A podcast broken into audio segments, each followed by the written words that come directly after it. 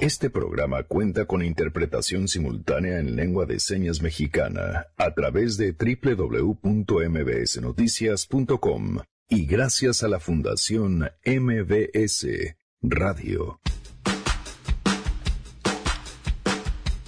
¡Es viernes! Ah, ¿verdad? Bueno, pues así entré yo con ese ánimo. En enero se confirmó el fin de la póliza de gastos médicos mayores para funcionarios. Pero ¿quiénes fueron? ¿Quiénes fueron los afectados? Aquellos funcionarios que se hacían millonarios a través del trabajo público, el servicio público, o funcionarios que tampoco ganaban tanto dinero, pero que el seguro de gastos médicos les daba una importante ayudada en el tema de los gastos de todos los días. Vamos a platicar justamente sobre estos datos. Eh, seguros médicos ni atención médica privada para altos funcionarios públicos.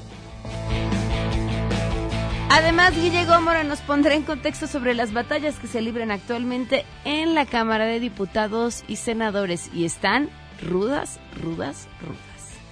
Hoy hablaremos sobre el circo en que han convertido al Congreso nuestros legisladores. La cuna de nuestras leyes es hoy una torre de Babel y todo por la lucha por el control de las cámaras. Tenemos buenas noticias y más, así que quédense. Así arrancamos hoy a todo terreno. MBS Radio presenta A Todo Terreno con Pamela Cerdeira.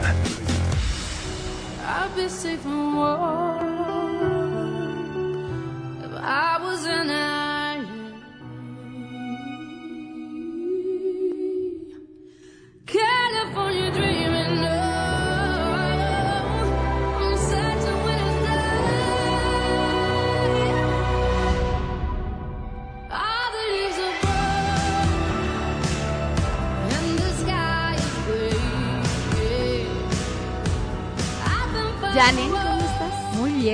buenas tardes. Muy buenas tardes. Cuéntanos qué estamos escuchando. Hoy, bueno, ella Sia con esta versión de California Dreaming. Ok. Entonces hoy la, la propuesta es escuchar esas estas canciones versionadas. Me O sea, parece hay perfecto. muchas, muchas. Esta me parece que es muy, muy buena y ahí tengo una propuesta de más. Pero ya saben que si tienen eh, más canciones, que nos las manden. Arroba Janine MB. Gracias, Janine. Gracias.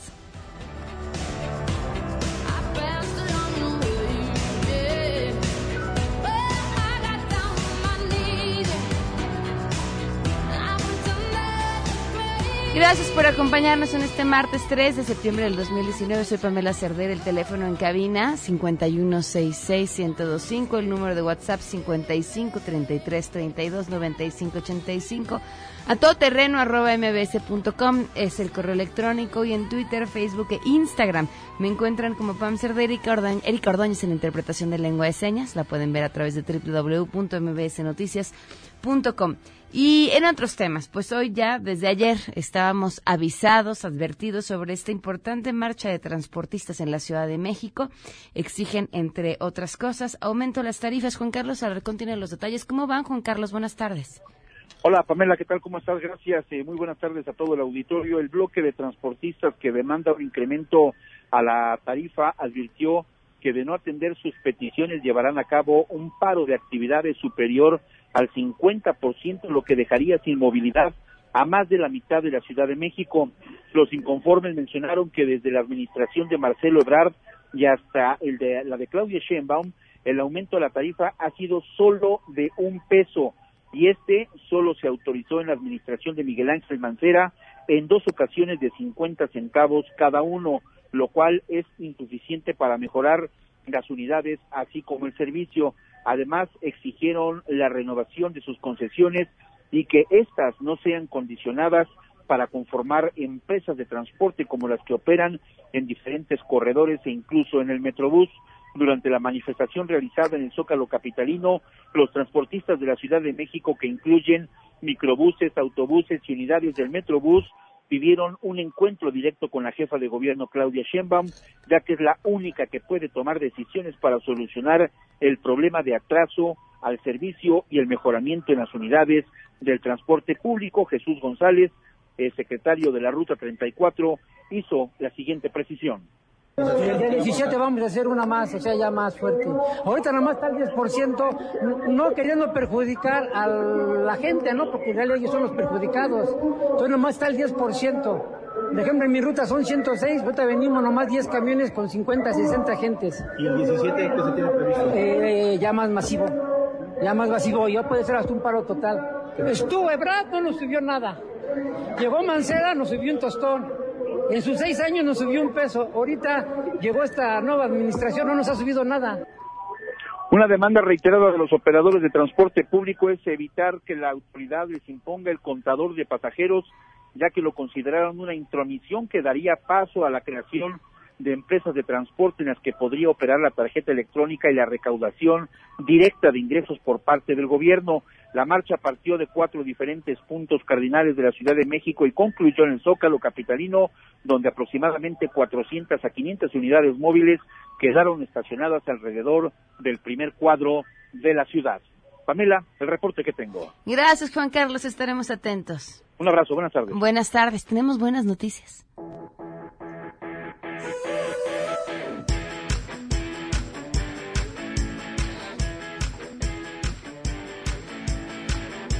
Fíjense qué bonita noticia. Les comparto que la mm, FIFA eh, anunció que el logo del mundial más bonito elegido por los usuarios en su historia es el de México 1986 y le agradezco enormemente, además de por supuesto felicitarlo, a Rubén Santiago que nos acompaña vía telefónica, diseñador justamente de este logo. Rubén, ¿cómo estás? Muy buenas tardes. Hola Pamela, muy bien, gracias todo, todo tranquilo y emocionado. Muchísimas felicidades porque además hoy una victoria con el 53% no es poca cosa. No, esto es fantástico, fantástico. Incluso yo estaba muy sorprendido de, que sí fuese, ¿no? Pero igual de sorprendido cuando gané el concurso para, el diseño mismo. A ver, cuéntanos cómo fue eso, Rubén. ¿A qué te dedicabas? Soy diseñador gráfico y publicista. Y en ese entonces, este, al comité organizador del mundial mandó un un este un llamado a diseñadores que enviaran sus logos para competir y recibieron, según entiendo, más de siete mil diseños de todo México. Fue lo único y lo bonito. Mandaron estudiantes, se involucraron, profesionales y todo. Y bueno, después de unos meses de espera, de que yo, después de que yo entregué mi diseño, después de unos meses de espera ansiosamente, me llamaron y me dijeron que había ganado y, bueno, ya te puedes imaginar la emoción a esa edad. ¿Qué edad tenías? tenía 30 años. Ok. En ese entonces. Evidentemente, Este, además no. de ver tu logo en todas partes, ¿qué fue lo que ganaste? Eh, per- ¿Perdón? Además de ver tu logotipo en todas partes, ¿qué fue lo que ganaste? Ah, me dieron un diploma, me dieron la, la- durante la ceremonia donde se anunció el logotipo, obviamente estaban ahí los organizadores de la FIFA, de la, de la Federación Mexicana de Fútbol, ah, y, y aparte de eso, una serie de boletos para todos los Juegos del Mundial, ¿Cómo y nada un premio, un premio en efectivo que la verdad no recuerdo. Así se te ha de haber ido de las manos, seguramente. Ah, sí, fácil, luego, luego. No, no, no es cierto. Este fue una buena candidata, pero no, no la recuerdo exactamente ahora. Pero más que nada fue el diploma que donde tenía mi nombre y las firmas de los organizadores y ah, el logo de la FIFA y todo esto. Entonces, el honor, más que nada. ¿no? Ese fue el gran premio, fue el honor. Y ahora el premio para mí es eh, que México se pueda sentir orgulloso de algo que, este, que, que nos pone pues otra vez en, en las noticias, otra vez a un nivel, ahora que todos estamos tan emocionados con los cambios que se están haciendo, esto solamente nos, nos, nos ayuda también. ¿Con qué cambios estás emocionado, Rubén? Cuéntanos. Bueno, me refiero a los cambios en México en sí, ahora con AMLO, Ajá. y este, eh, aquí en Estados Unidos el orgullo de ser mexicano eh, se ha incrementado tremendamente, en, en México también, obviamente, ¿no? Es cuando te preguntan acá que estás orgulloso de ser mexicano, pues siempre has dicho que sí por tu cultura, ¿no? Pero ahora puedes decir incluso ya tu sistema, bueno, no me quiero meter en política, pero sí estamos viendo cambios que creo que nos hacen ser orgullosos de, de nuestros representantes a alto nivel. Oye, Rubén, a mí me, me, llama la atención que digas esto, no porque dudaría del orgullo de ser mexicano, todos lo sentimos y, y además es un orgullo que curiosamente se enaltece cuando no estamos en nuestro país. Pero que lo Sí. menciones en estos momentos, porque, eh, digo, acabamos de atravesar una matanza que iba dirigida exclusivamente a los mexicanos en Estados Unidos. O sea, eh, en, en este momento sentir estas cosas eh, de la mano de quizá miedo, quizá eh, de, de muchas otras emociones no necesariamente positivas. Sí. Por eso me, Este- me- me llama la atención que, que, que así sea como lo estás viviendo. Ah, no, sí, bueno, desgraciadamente sí va a haber- siempre va a haber este, gente que odia cualquier nacionalidad, ¿no? Y aquí en Estados Unidos, como tú sabes, pues ahorita la política no está muy muy favorecida a los inmigrantes. Yo tengo aquí ya 30 años, pero este aún eso fue algo horrible, obviamente, pero hasta cierto punto, según comentarios que recibo de gente, eh, dicen, nosotros seguimos orgullosos de, de quién somos y de lo que aportamos, y simplemente es gente ignorante que no entiende eh, la importancia de los inmigrantes, específicamente del, del gran este, contribución que ha hecho que han hecho nosotros mexicanos a este país. Oye, Rubén, cuéntame, ¿cuántos bocetos hiciste antes de llegar a este que finalmente fue el premiado? Y si mandaste otros a- en aquella ocasión a este concurso. Sí, este, bueno, de bocetos haces, no sé, 10, 15, 20 y reediciones de los mismos bocetos. Es un, es un proceso bastante largo. Primeramente comenzando con la idea, tienes que diseñar basándote en una idea, un concepto primero. En diseño decimos que el concepto es el rey de cualquier tipo de comunicación que vas a hacer. Ah, una vez que tienes esa en la mente, en mi caso fue pensar en, en cómo hacer este logotipo un concepto diferente a lo que ya se había hecho antes y, y se me ocurrió lo de México unido por un balón. Basando en eso, pues el diseño lo hice para que representara de alguna manera a esa, esa idea. Envié como cuatro diseños diferentes, eh, todos con esa misma idea, y el, el ganador pues fue, fue ese mismo, ¿no? Ah, que ya tenemos.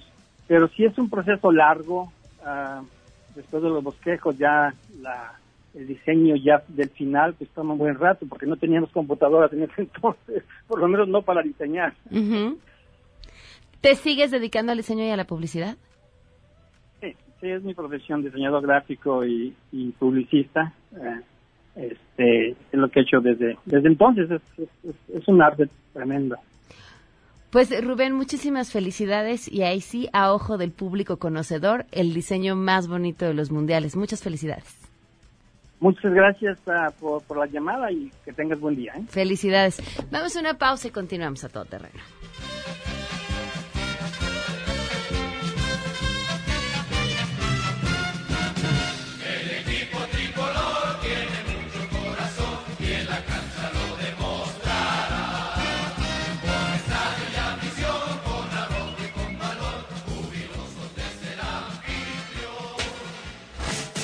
Regresamos a todo terreno. A todo terreno con Pamela Cerdeira. Continuamos. A Todo Terreno presenta El Show de las Mañaneras, un espectáculo mágico y no musical.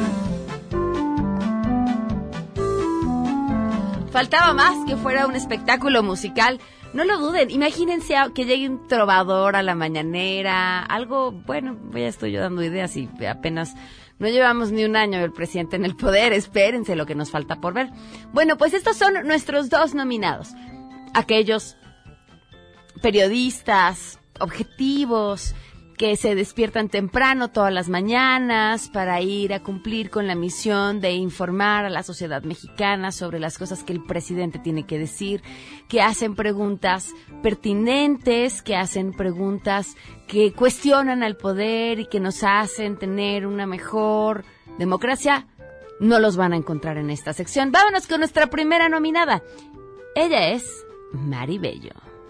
Buenos días, señor presidente. Muchísimas gracias y felicitaciones. Todos son famosos, ¿eh? De verdad, porque ha tenido un impulso extraordinario este tipo de conferencias, señor presidente. Eh, soy María Elizabeth Bello Caro, vengo de la Nueva Joya Radio y el saludo también del presidente, el señor Leo Álvarez. En primer lugar, les dije a mi auditorio yo soy de Perú, de Veracruz, pero ya tengo 12 años viviendo en Minneapolis, Minnesota, que es la frontera casi con Canadá. El mensaje que me dieron, porque allá hay veracruzanos, hay de Michoacán, hay de Chiapas, de todo eh, lo que es el país, y les comenté, incluso los centroamericanos nos han dicho esto. Felicidades por su presidente. Quisiéramos uno igual como el que tienen ahora. Le quiero decir que a nivel internacional, la imagen que tiene ahora México de verdad nos da orgullo licenciado Andrés Manuel López Obrador. Nos da orgullo porque seis años anteriores, la verdad, nos pisoteaban por la imagen. Ahora, de verdad que eh, estamos conscientes y el auditorio dice, Mari Bello, ¿vas a ir? Claro, voy a hacer el intento porque vengo a un evento de la Asociación Nacional de Locutores que está representado por la licenciada Rosalío Baún y que hoy pues me entregan el micrófono de oro por los 31 años, pero es compartido con todos los medios y les dije que venía a estar y el saludo para usted, me dijeron esto, Mari, dale un abrazo al señor presidente y les dije, me canso ganso que sí se lo doy. Entonces, pues si me permite, se lo puedo dar, A ver, venga, ¿verdad? venga, pues. En- abrazo y un beso me dirás, mi cariño es para ti. Bueno, un saludo a todos los paisanos, ya lo he dicho varias veces, son nuestros héroes vivientes, nuestros paisanos. Un abrazo cariñosísimo y no les vamos a fallar. Aplauso para Maribello y cuéntenos su rollo en el show de la mañanera. Nuestro siguiente nominado es Julio Sánchez Pasos. A ver, imagínense que ustedes quieren crear un medio de comunicación objetivo, objetivo, objetivo. ¿Qué nombre le pondrían? Te escuchamos, Julio. Buenos días, señor presidente. Julio Sánchez de borderlinea.com y Radio AMLO en Arizona. ¿Qué dijiste, chavo? Radio AMLO en Arizona. Gracias, chavo. ¡Aplauso! Bueno, pues está difícil la competencia entre tener un medio que se llame Radio AMLO y lo que nos dijo Maribello, pero tomando en consideración que además venía a recibir un reconocimiento, la ganadora de esta semana es... ¡Maribello!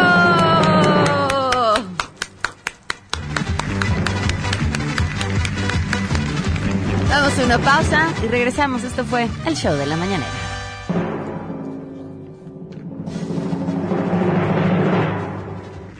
Te vamos a nominar, Neto. Vámonos al corte. Regresamos a todo terreno. A todo terreno con Pamela Cerdeira. Continuamos. Well, you can tell by the way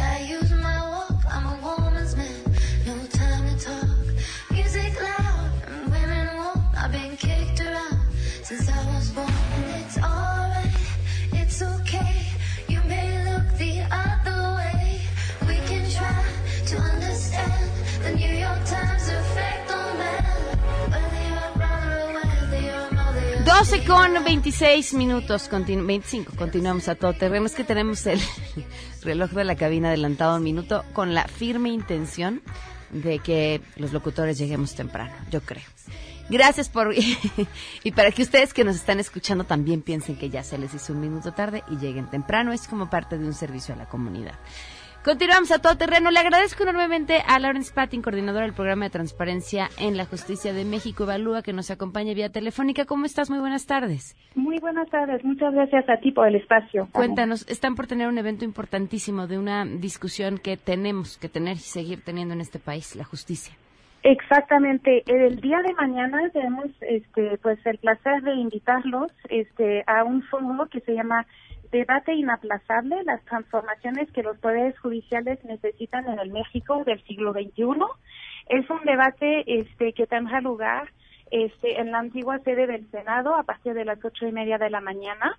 Eh, y la idea de este foro, eh, que está convocado por un colectivo de organizaciones que se llama Lo Justo es que sepas, al cual pertenecemos, este, es eh, en realidad poner sobre la mesa eh, la importancia de que haya efectivamente eh, reformas a los eh, poderes judiciales, eh, pero que estas eh, sean, eh, que surjan de un, digamos, de un una conversación conjunta, no solamente eh, entre legisladores, sino que haya también participación de los mismos poderes judiciales, tanto a nivel federal como estatal, eh, pero también de la academia y sociedad civil, este, para que estos, estas iniciativas, porque en realidad desde el principio de esta legislatura, los eh, senadores y diputados han presentado más de 35 iniciativas de reformas a los poderes judiciales este cosa que es eh, pues que demuestra un gran interés por mejorar la impartición de justicia en este país lo cual nos parece muy positivo. Sin embargo muchas de estas iniciativas eh, no fueron eh, realmente desarrolladas eh, eh, en conjunto con eh, los mismos poderes judiciales, con usuarios de los poderes judiciales, con sociedad civil o academia, y nos parece que justamente era importante sentar a todos un- en una misma mesa para empezar a platicar sobre eh, pues cómo mejorar la impartición de justicia en el país. Veo que sí están muy muy bien representados eh, senadores, diputados también, como decías también el poder judicial que es importante que esté ahí. ¿Cuáles son las organizaciones de la sociedad civil que, que forman esto llamado lo justo es que sepas? Este, pues somos este siete organizaciones. Estamos, eh, pues México Evalúa, está X Justicia para las Mujeres, Artículo 19, Voz de Político, Controla tu Gobierno, Funda y Mexicanos contra la Corrupción y la Impunidad. En realidad este colectivo surgió ya hace casi dos años eh, y tiene como eh, principio, digamos, como papel eh, fomentar la transparencia, una mayor transparencia en los poderes judiciales. Eh, en particular, este, nos centramos este, desde hace un tiempo en, en, promover que se publiquen todas las sentencias de los poderes judiciales, que es uno de los temas que vamos a platicar mañana en este foro. Pero justamente cuando empezamos a ver que había eh, estaban este, muchas de esas iniciativas este, legislativas para eh, mm, reformar los poderes judiciales. Junto con este colectivo nos dimos eh, cuenta que era necesario abrir este diálogo, porque efectivamente algunos legisladores han sido muy, este, eh, digamos, eh, contundentes en decir que hacía falta reducir la corrupción, el nepotismo, este, fortalecer la independencia de los poderes judiciales. Eh, y sin embargo, en algunas de las iniciativas que se han presentado, nosotros notamos algunas eh, pues cosas preocupantes. Entonces, por eso eh, pensamos que bien importante abrir este diálogo. ¿Qué cosas son las que les preocupan? Pues hay varias, hay muchas iniciativas, como te decía, ¿no? Este, pues una de ellas que, que se ha comentado ya, yo creo, este, bastante es la iniciativa que presentó Moreno para crear una tercera sala en la Suprema Corte de Justicia, este, de la Nación. Eh, esta tercera sala que estaría dedicada a los eh, temas de corrupción, eh, pero que esto implicaría eh, agregar nuevo, eh, cinco nuevos ministros a la Suprema Corte. Afines a la Y- administración federal. Eh, pues, pues digamos que la administración actual tendría que nombrarlos, entonces ella podría representar un problema para la independencia de la de la del, de la- del organismo. Eh, adicionalmente, eh, también se ha presentado muy recientemente una iniciativa para suprimir los consejos de la judicatura a nivel de los estados. Eh, esto a nosotros nos preocupa porque claramente este eh, los consejos de la judicatura todavía tienen mucho que hacer y no han dado necesariamente los resultados este, esperados, pero no pensamos que las cosas eh, van a mejorar, que vaya a haber este, mayor independencia o más profesionalización eh, de los eh, juzgadores o de los funcionarios judiciales, suprimiendo los consejos de la judicatura y devolviendo sus funciones a los tribunales superiores de justicia. Nos parece que más bien esto sería un retroceso. Nos parece que lo que hace falta es fortalecer justamente los consejos de la judicatura eh, y permitir que este, los procesos de selección de los jueces, magistrados, funcionarios judiciales se fortalezcan. Y estas son algunas de las iniciativas que no hemos visto todavía. Este, hay una iniciativa a nivel este, eh, de eh, una iniciativa eh, de reforma constitucional que propone mejorar los eh, los procesos de selección de los magistrados a nivel estatal, pero en realidad no no hay ninguna iniciativa que se centre en los procesos de selección de jueces o de funcionarios judiciales. Eh, eh, entonces nosotros creemos que estas son algunas de las de las cosas que se tienen que discutir y que tiene que haber una reflexión profunda y en conjunto. Eh, nos parece que esto es eh, una cosa pendiente y por eso lo llamamos este de- debate inaplazable. Pues estaremos al tanto de lo que sucede el día de mañana y te agradezco muchísimo que nos compartas esta invitación. ¿Cualquier persona puede acudir? Sí, cualquier persona, persona puede acudir. Este, si se quieren, eh, quieren más información, pueden meterse a nuestras redes sociales eh, o a nuestra página que es Mexico, mexicoevalúa.org. Este, y allí encontrará información sobre este foro. Será un gusto que participen este, la mayor cantidad de, de personas posibles. Nos parece un tema importante. Va, muchísimas gracias. Mil gracias, Pamela. Hasta luego, muy buenas tardes. En otros temas, le agradezco enormemente a Jorge Antonio Loyo, él es maestro en Derecho Laboral que nos acompaña vía telefónica. ¿Cómo estás? Muy buenas tardes. Excelente, Pamela, muy agradecido siempre con la oportunidad que me dejes platicar en tu programa. Me platicabas la semana pasada sobre esta solicitud de información muy interesante que hacen y, y viene además muy a tono esta semana porque acabamos de traemos fresquito el mensaje con motivo del primer informe de gobierno. Y una de las eh, cosas que se presumen tiene que ver con la cancelación de los seguros de gastos médicos. Y ustedes hacen una pertinente pregunta a la Secretaría de Hacienda. Cuánto se gastaban en este seguro privado de gastos médicos, cuántas personas lo recibían y lo que me parece todavía más importante, cuánto ganaban las personas que gozaban de este seguro de gastos médicos y, y cuéntanos qué fue lo que encontraron. Mira, muy interesante desde que comenzó el actual gobierno a hablar, yo creo que injustamente que había un, trato privilegiado de algunos trabajadores al servicio del gobierno, algunos servidores públicos, en el sentido de que gozaban de un seguro de gastos médicos mayores por muchas razones y la intención del gobierno de, eh, eh, en su posición de eliminar privilegios de toda especie, creo que incurrieron en unos eh, daños terribles a, los trabajadores que tenían eh, este servicio. Primero déjame aclararte que en mi opinión personal, eh, un seguro de gastos médicos mayores en el que tú pagas una parte y el gobierno paga otra, es una prestación de carácter laboral, no es un privilegio. Eh, eh, la Ley Federal del Trabajo, sabes que, que establece y en general el derecho al trabajo un mínimo de garantías que pueden ser mejoradas. No todos los trabajadores de todos los niveles, ni con, la, de, con diferentes extractos, eh, educación, preparación, importancia de sus servicios, pueden ganar lo mismo.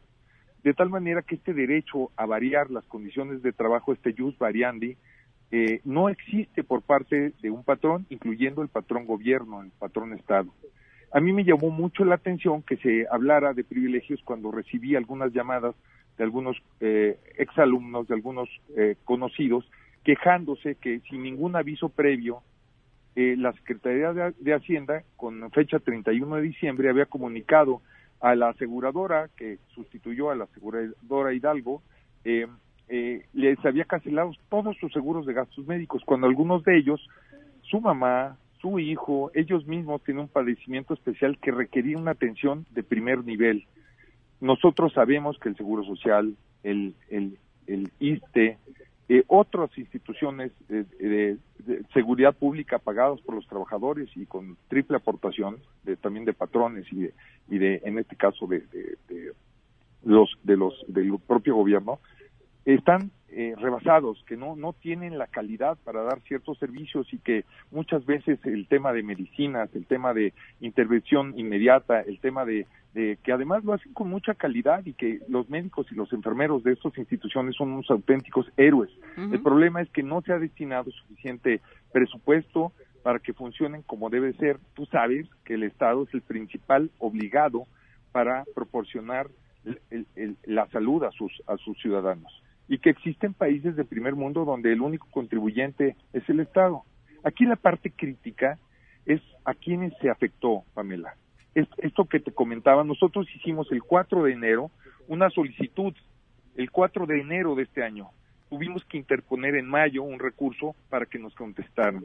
Y apenas nos contestaron hace poco, como tú puedes ver en, el- en, en esta solicitud de información que te hicimos llegar, que fue la solicitud de información, eh, bueno, te puedo dar el número de folio, pero Claro. no es importante, eh, a la Secretaría de Hacienda eh, Crédito Público. ¿Y cuál es la parte importante? Lo que descubrimos. Bueno, ¿a quién afectó a, a- a esos grandes ejecutivos que ganan eh, cientos de miles de pesos? Pues no, encontramos que eh, afectó primero a 2.775 trabajadores, que en el mundo de trabajadores del gobierno ni siquiera pintan. Eh, me, me explico, Pamela? Es una falacia que se haya utilizado esto como un tema de privilegio, es una mentira. Ahora, estamos hablando, esta respuesta que te dan son de los trabajadores única y exclusivamente de Hacienda o Hacienda contrataba este seguro y aplicaba para trabajadores de otras eh, áreas. Exactamente. Eh, Este, este servicio de gastos médicos mayores, como lo solicitamos, era para todos los trabajadores del gobierno federal, Ok.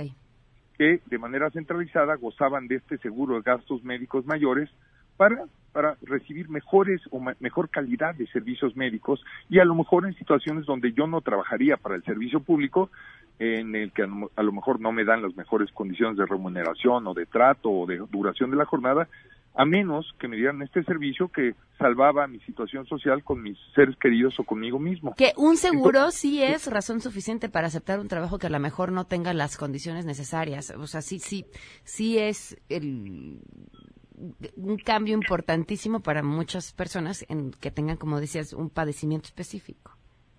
Claro, y que requieran una atención médica especializada o medicinas de un precio exorbitante o atención inmediata eh, eh, de las necesidades. Yo no me imagino un paciente que necesita en un proceso de cáncer una transfundirse o que necesita un, un, un una medicina específica que de repente en estos eh, procesos in- infecciosos eh, y en estos procesos de salud que es la orilla entre la vida y la muerte. Y de repente sin oye además sin previo aviso no no sé si me explique.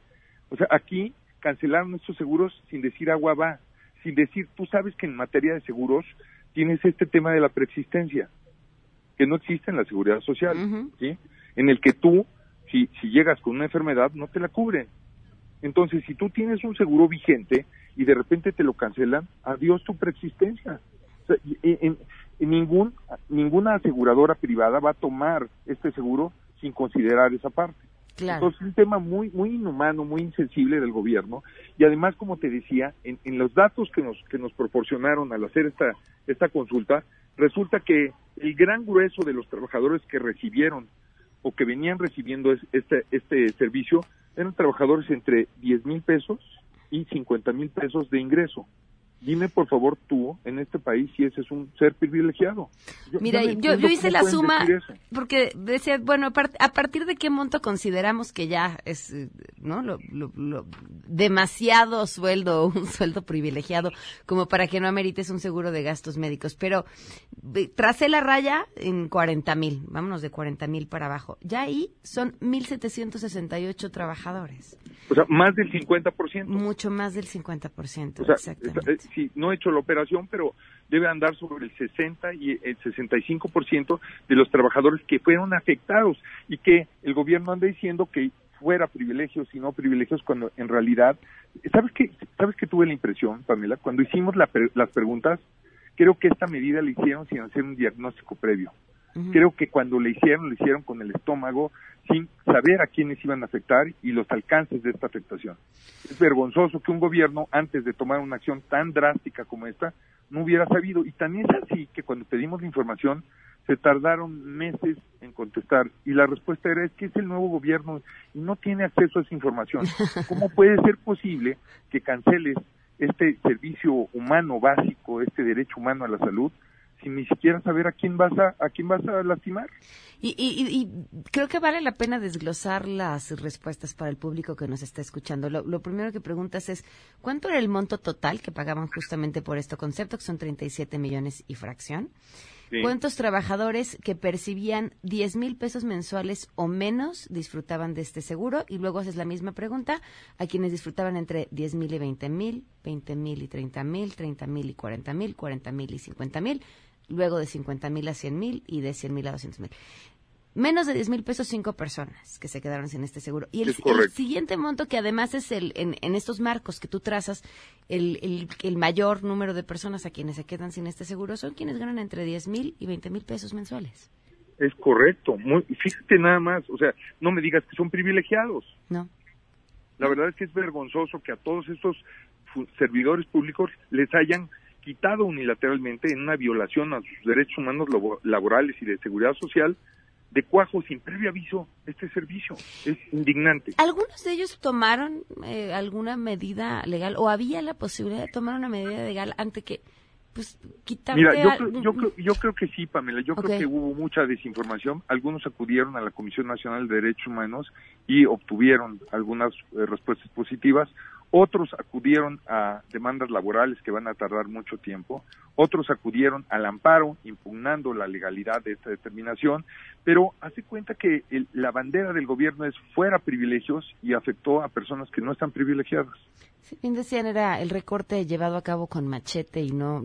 Bueno, finalmente y además, no, te voy a dar un dato. Estuve, tú sabes que soy profesor de la UNAM, estuve en unos cursos de actualización de profesores que me tocó estar en Ciudad Universitaria. Para, pues, ya ves, para- nunca, nunca queda uno sin, sin aprender cosas nuevas. Y tuve el privilegio de escuchar a tres distintos magistrados del Tribunal Federal de Conciliación y Arbitraje. Y todos, de manera espontánea, nos, di- nos manifestaron una preocupación que hasta julio de este año había el mismo número de juicios que todo el año pasado. Lo que quiere decir es que alguien no está haciendo bien su trabajo, que está privando a los trabajadores de su trabajo y que además ni siquiera está eh, haciendo lo correcto o lo legal en esta ruptura y por eso se han generado tantos juicios. O sea, tenemos un patrón despiadado. Pero, pero a ver, eh, ¿tendría que haber menos juicios? O sea, ¿cuál- ¿qué es lo bueno, que se tendría es que, esperar? imagínate que de repente de un cambio de gobierno a otro se duplican, se duplican el número de demandas laborales de servidores públicos. Tú sabes que el Tribunal Federal de Conciliación y Arbitraje exclusivamente atiende juicios de trabajadores al servicio del gobierno federal. y O sea, de la- tendría de que haber más juicios que el año pasado. Bueno, pero es el, el doble, se Ajá. están duplicando. O sea, eh, en pocas palabras, en solo seis meses hubo el, numbre- el, el nu- número eh, duplicado de demandas que en todo el año 2018. Esto habla que hay una, en lugar de, de una mejora del empleo y en lugar de un, de una, eh, tú, sabes, tú sabes que una de las obligaciones del Estado, de acuerdo a los pactos de nuestro sistema de, de- de derechos humanos americano, es eh, precisamente crear empleo y proteger el desempleo. ¿Qué ha hecho este gobierno? Es el gobierno del desempleo, pero además con una, una crueldad enorme. Un evento, no hay evento más catastrófico que alguien que tiene que mantener una familia que es proveedor se quede sin empleo. Claro. Y de repente, de repente, adicionalmente a esto, quitarles, quitarles esta parte de la, el acceso a una seguridad social, una atención médica de calidad, se me hace despiadado. O sea, el gobierno actual, tal cual, tiene una política que está orientada a lastimar con, con una hipótesis muy, muy absurda, decir es que estoy ahorrando. Ya te estoy ahorrando para que eh, con 30 millones de pesos voy a afectar a todos estos trabajadores que tenían un, seguro de gastos médicos. Que déjame decirte, ¿quién va a pagar esos gastos médicos que ya no atienden aseguradoras privadas? Adivina quién, pues el propio gobierno. Claro, si ya tenemos rebasados estas grandes instituciones de seguridad pública que es el ISTE y el Seguro Social, incrementa a todas estas personas a esos servicios. Claro. O Jorge, sea, pues, la eh, verdad el tema suena muy mal y a mí a mí por ejemplo esta publicidad que viene después de, del- del- de este informe de gobierno eh, lastima mucho escuchar que se diga que se cumplió la palabra y que eh, eh, esta falacia de que había eh, privilegiados en este tema que como tú viste son muy pocos los privilegiados ujú, son los ¿sí? menos. un- un- una proporción mínima, pues en, en todo caso debieron haber atendido eh, de una manera con disección, con decencia estos casos y no lastimar a inocentes. Claro. Pues te agradezco enormemente, eh, Jorge, que nos hayas acompañado. La información, por supuesto, que seguiremos compartiendo. Muchísimas gracias. Estoy a tus órdenes y un privilegio como siempre. Gracias, muy Buenas buenas, tardes. tardes. Miren, algunos comentarios del público. En cuanto al tema de los seguros de gastos médicos, quiero comentar, mi cuñada tiene nivel de gerencia en el Colegio de Bachilleres con sueldo no mayor a 25 mil brutos, le quitaron el servicio del seguro y a los diputados les dieron una partida que sirve para pagar este seguro. Hola, trabajé en el SAT como auditor fiscal. El seguro de gastos médicos mayores era un incentivo para trabajar en el SAT. Ganaba 10 mil libres mensuales, era un empleado operativo, así que no era un lujo, era una prestación para los empleados. La afectación principal fue para los empleados operativos. Buen día, es cierto, el seguro de gastos médicos estaba supereditado a los niveles medios y nosotros lo pagábamos. Trabajo en el SAT y el ambiente en ese sentido fue de pesadumbre, pues el nivel de atención en el ISTE sabemos que es muy malo y para intervenirte quirúrgicamente, por ejemplo, tardan más de un año. Eso me acaba de suceder. Les vamos a compartir estos datos para que los tengan a la mano. Y está. Y no son los otros datos, ¿eh? son los datos de la Secretaría de Hacienda. Vamos a una pausa y volvemos. Regresamos a todo terreno. A todo terreno con Pamela Cerdeira. Continuamos. Guillermina Gómora en contexto. A todo terreno. Guille, qué gusto verte, ¿cómo estás? Gracias, Pam. Pues aquí, aquí andamos. Que con este problema que se ha generado en las dos cámaras para renovar la presidencia de la mesa directiva, vimos primero en la Cámara de Senadores cómo hubo pues un Kramer contra Kramer, ¿verdad? Eh, Martí Batres y Ricardo Monreal, siendo de la misma bancada, del mismo partido, pero de tribus diferentes, se confrontaron por la presidencia de la mesa directiva terminó habiendo ahí un arreglo político y pues se quedó con la presidencia Mónica Fernández, que es de la tribu de Ricardo Monreal. Guille, eh, para poner en contexto, como se llama tu sección, ¿por qué es importante la presidencia eh, de la mesa directiva de las dos cámaras? Mira, es importante porque recordemos que el Congreso de la Unión en estas dos cámaras es la cuna de don- donde nacen todas las leyes que nos rigen en el país. Si en la mesa directiva no hay un acuerdo, primero de la bancada y luego de las fuerzas políticas ahí representadas, pues que a qué nos vamos a enfrentar y que vamos a vivir si es que no hay un acuerdo hoy en San Lázaro y pretenden pasar la planadora de Morena, pues vendrá una parálisis legislativa que iniciará inmediatamente el próximo domingo cuando el presidente, el gobierno en turno, entregue al Congreso el presupuesto de ingresos y de egresos para 2020. Desde ahí ya vamos a ver la parálisis, parálisis legislativa y este esta negociación y este jaloneo entre las fuerzas políticas pues para aprobar todas las iniciativas que se presenten. Ricardo Monreal habría presentado ya una lista de 41 reformas, muchas de ellas de carácter constitucional. Para empezar, una que le interesa al presidente, que es la revocación de mandato. ¿Tú crees que estando las cosas como están, las fuerzas políticas, por ejemplo, en Cámara de Diputados, donde por ley, además por ley, le tocaba este año al PAN presidir la mesa directiva, ¿le van a aprobar la revocación de mandato? No. Ya PRI, PAN, PRD, eh, Movimiento Ciudadano habían anunciado la creación de un frente para este nuevo periodo ordinario de sesiones para parar la planadora de Morena, o por lo menos para que los tomaran en cuenta. Lo más preocupante de esto que está sucediendo, insisto, es la parálisis legislativa a la que pudiera llevarnos esta pelea por la mesa directiva un Congreso dividido, un partido dividido, el partido en el poder dividido al interior del Congreso no le sirve a nadie. Oye, y la política de la gandalle, ¿no? Porque finalmente ahí estaba, se turnaban la presidencia de la mesa Y- directiva y ahora... No, además, eh, eh, lo, No lo más vamos. peligroso es que hoy subirían al Pleno para discusión y aprobación en Cámara de Diputados las reformas a la ley orgánica en el artículo 17 para favorecer la reelección de Porfirio Muñoz Ledo. Me parece que llegar a este tipo de situaciones es muy peligroso porque es una regresión. Justo se reformó la ley en Cámara de Diputados para que el partido hegemónico, que era entonces el PRI, pues no se agandallara la presidencia de los dos congresos durante todo el periodo este, de, de gobierno. Digo, más allá de que en Cámara de Diputados se, se divida la legislatura cada tres años, pues por eso se hizo la reforma para que todos los partidos tuvieran la oportunidad de presidir la mesa directiva.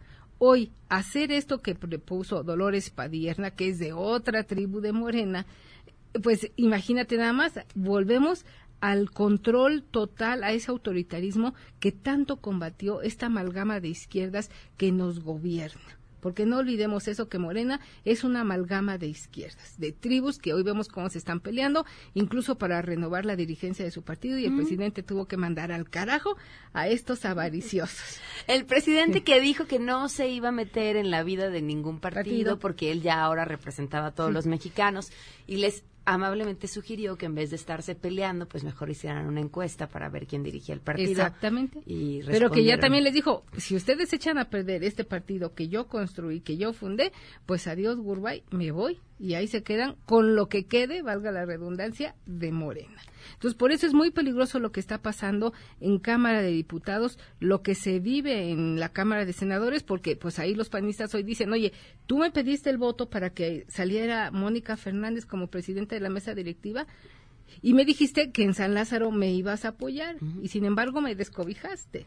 Entonces, ¿a qué te voy a aplicar? Que cuando tú me vuelvas a buscar para la aprobación de estas iniciativas, de estas 41 reformas que pretendes eh, sacar en este próximo periodo ordinario, ordinario de sesiones, pues mira, te voy a decir que no y me voy a aliar con la minoría.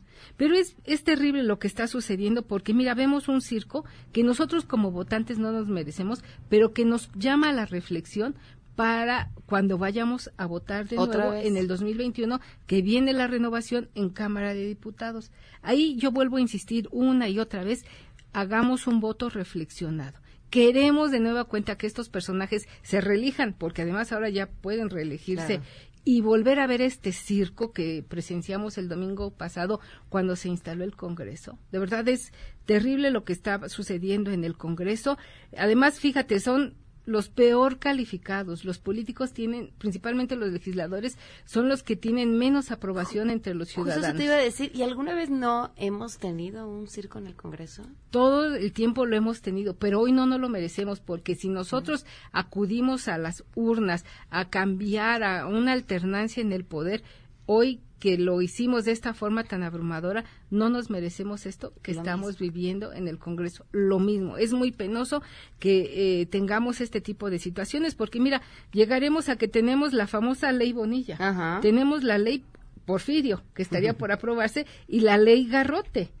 ¿Esto qué nos dice? Digo, a lo mejor van a decir, pues estoy muy fumada, ¿verdad? O que me metí, pero eso solo nos lleva a concebir que sería la plataforma de lo que tanto se ha negado, una reelección, porque si transita la reelección en San Lázaro, siente el precedente de que está ahí esa tentación autoritaria de poder eh, de la izquierda de quererse perpetuar en el poder. Guille, tu columna. Mi columna tiene que ver con esto y yo lo planteo así de sencillo. Morena hoy está entre la gandalle y la ética. Si Morena pretende hacer el signo de este nuevo gobierno el agandalle, aguas.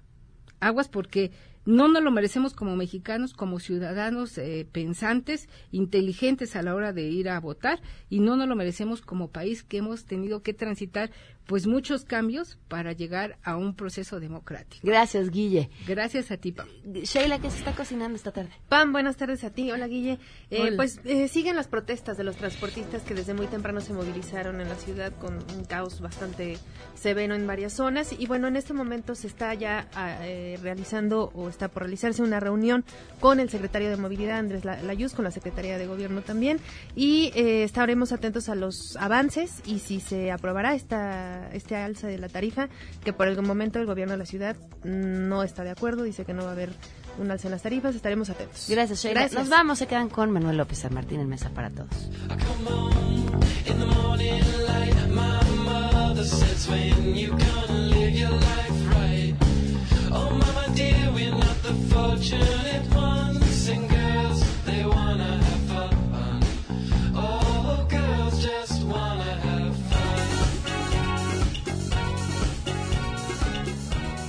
MBS Radio presentó A Todo Terreno con Pamela Cerdeira, donde la noticia eres tú.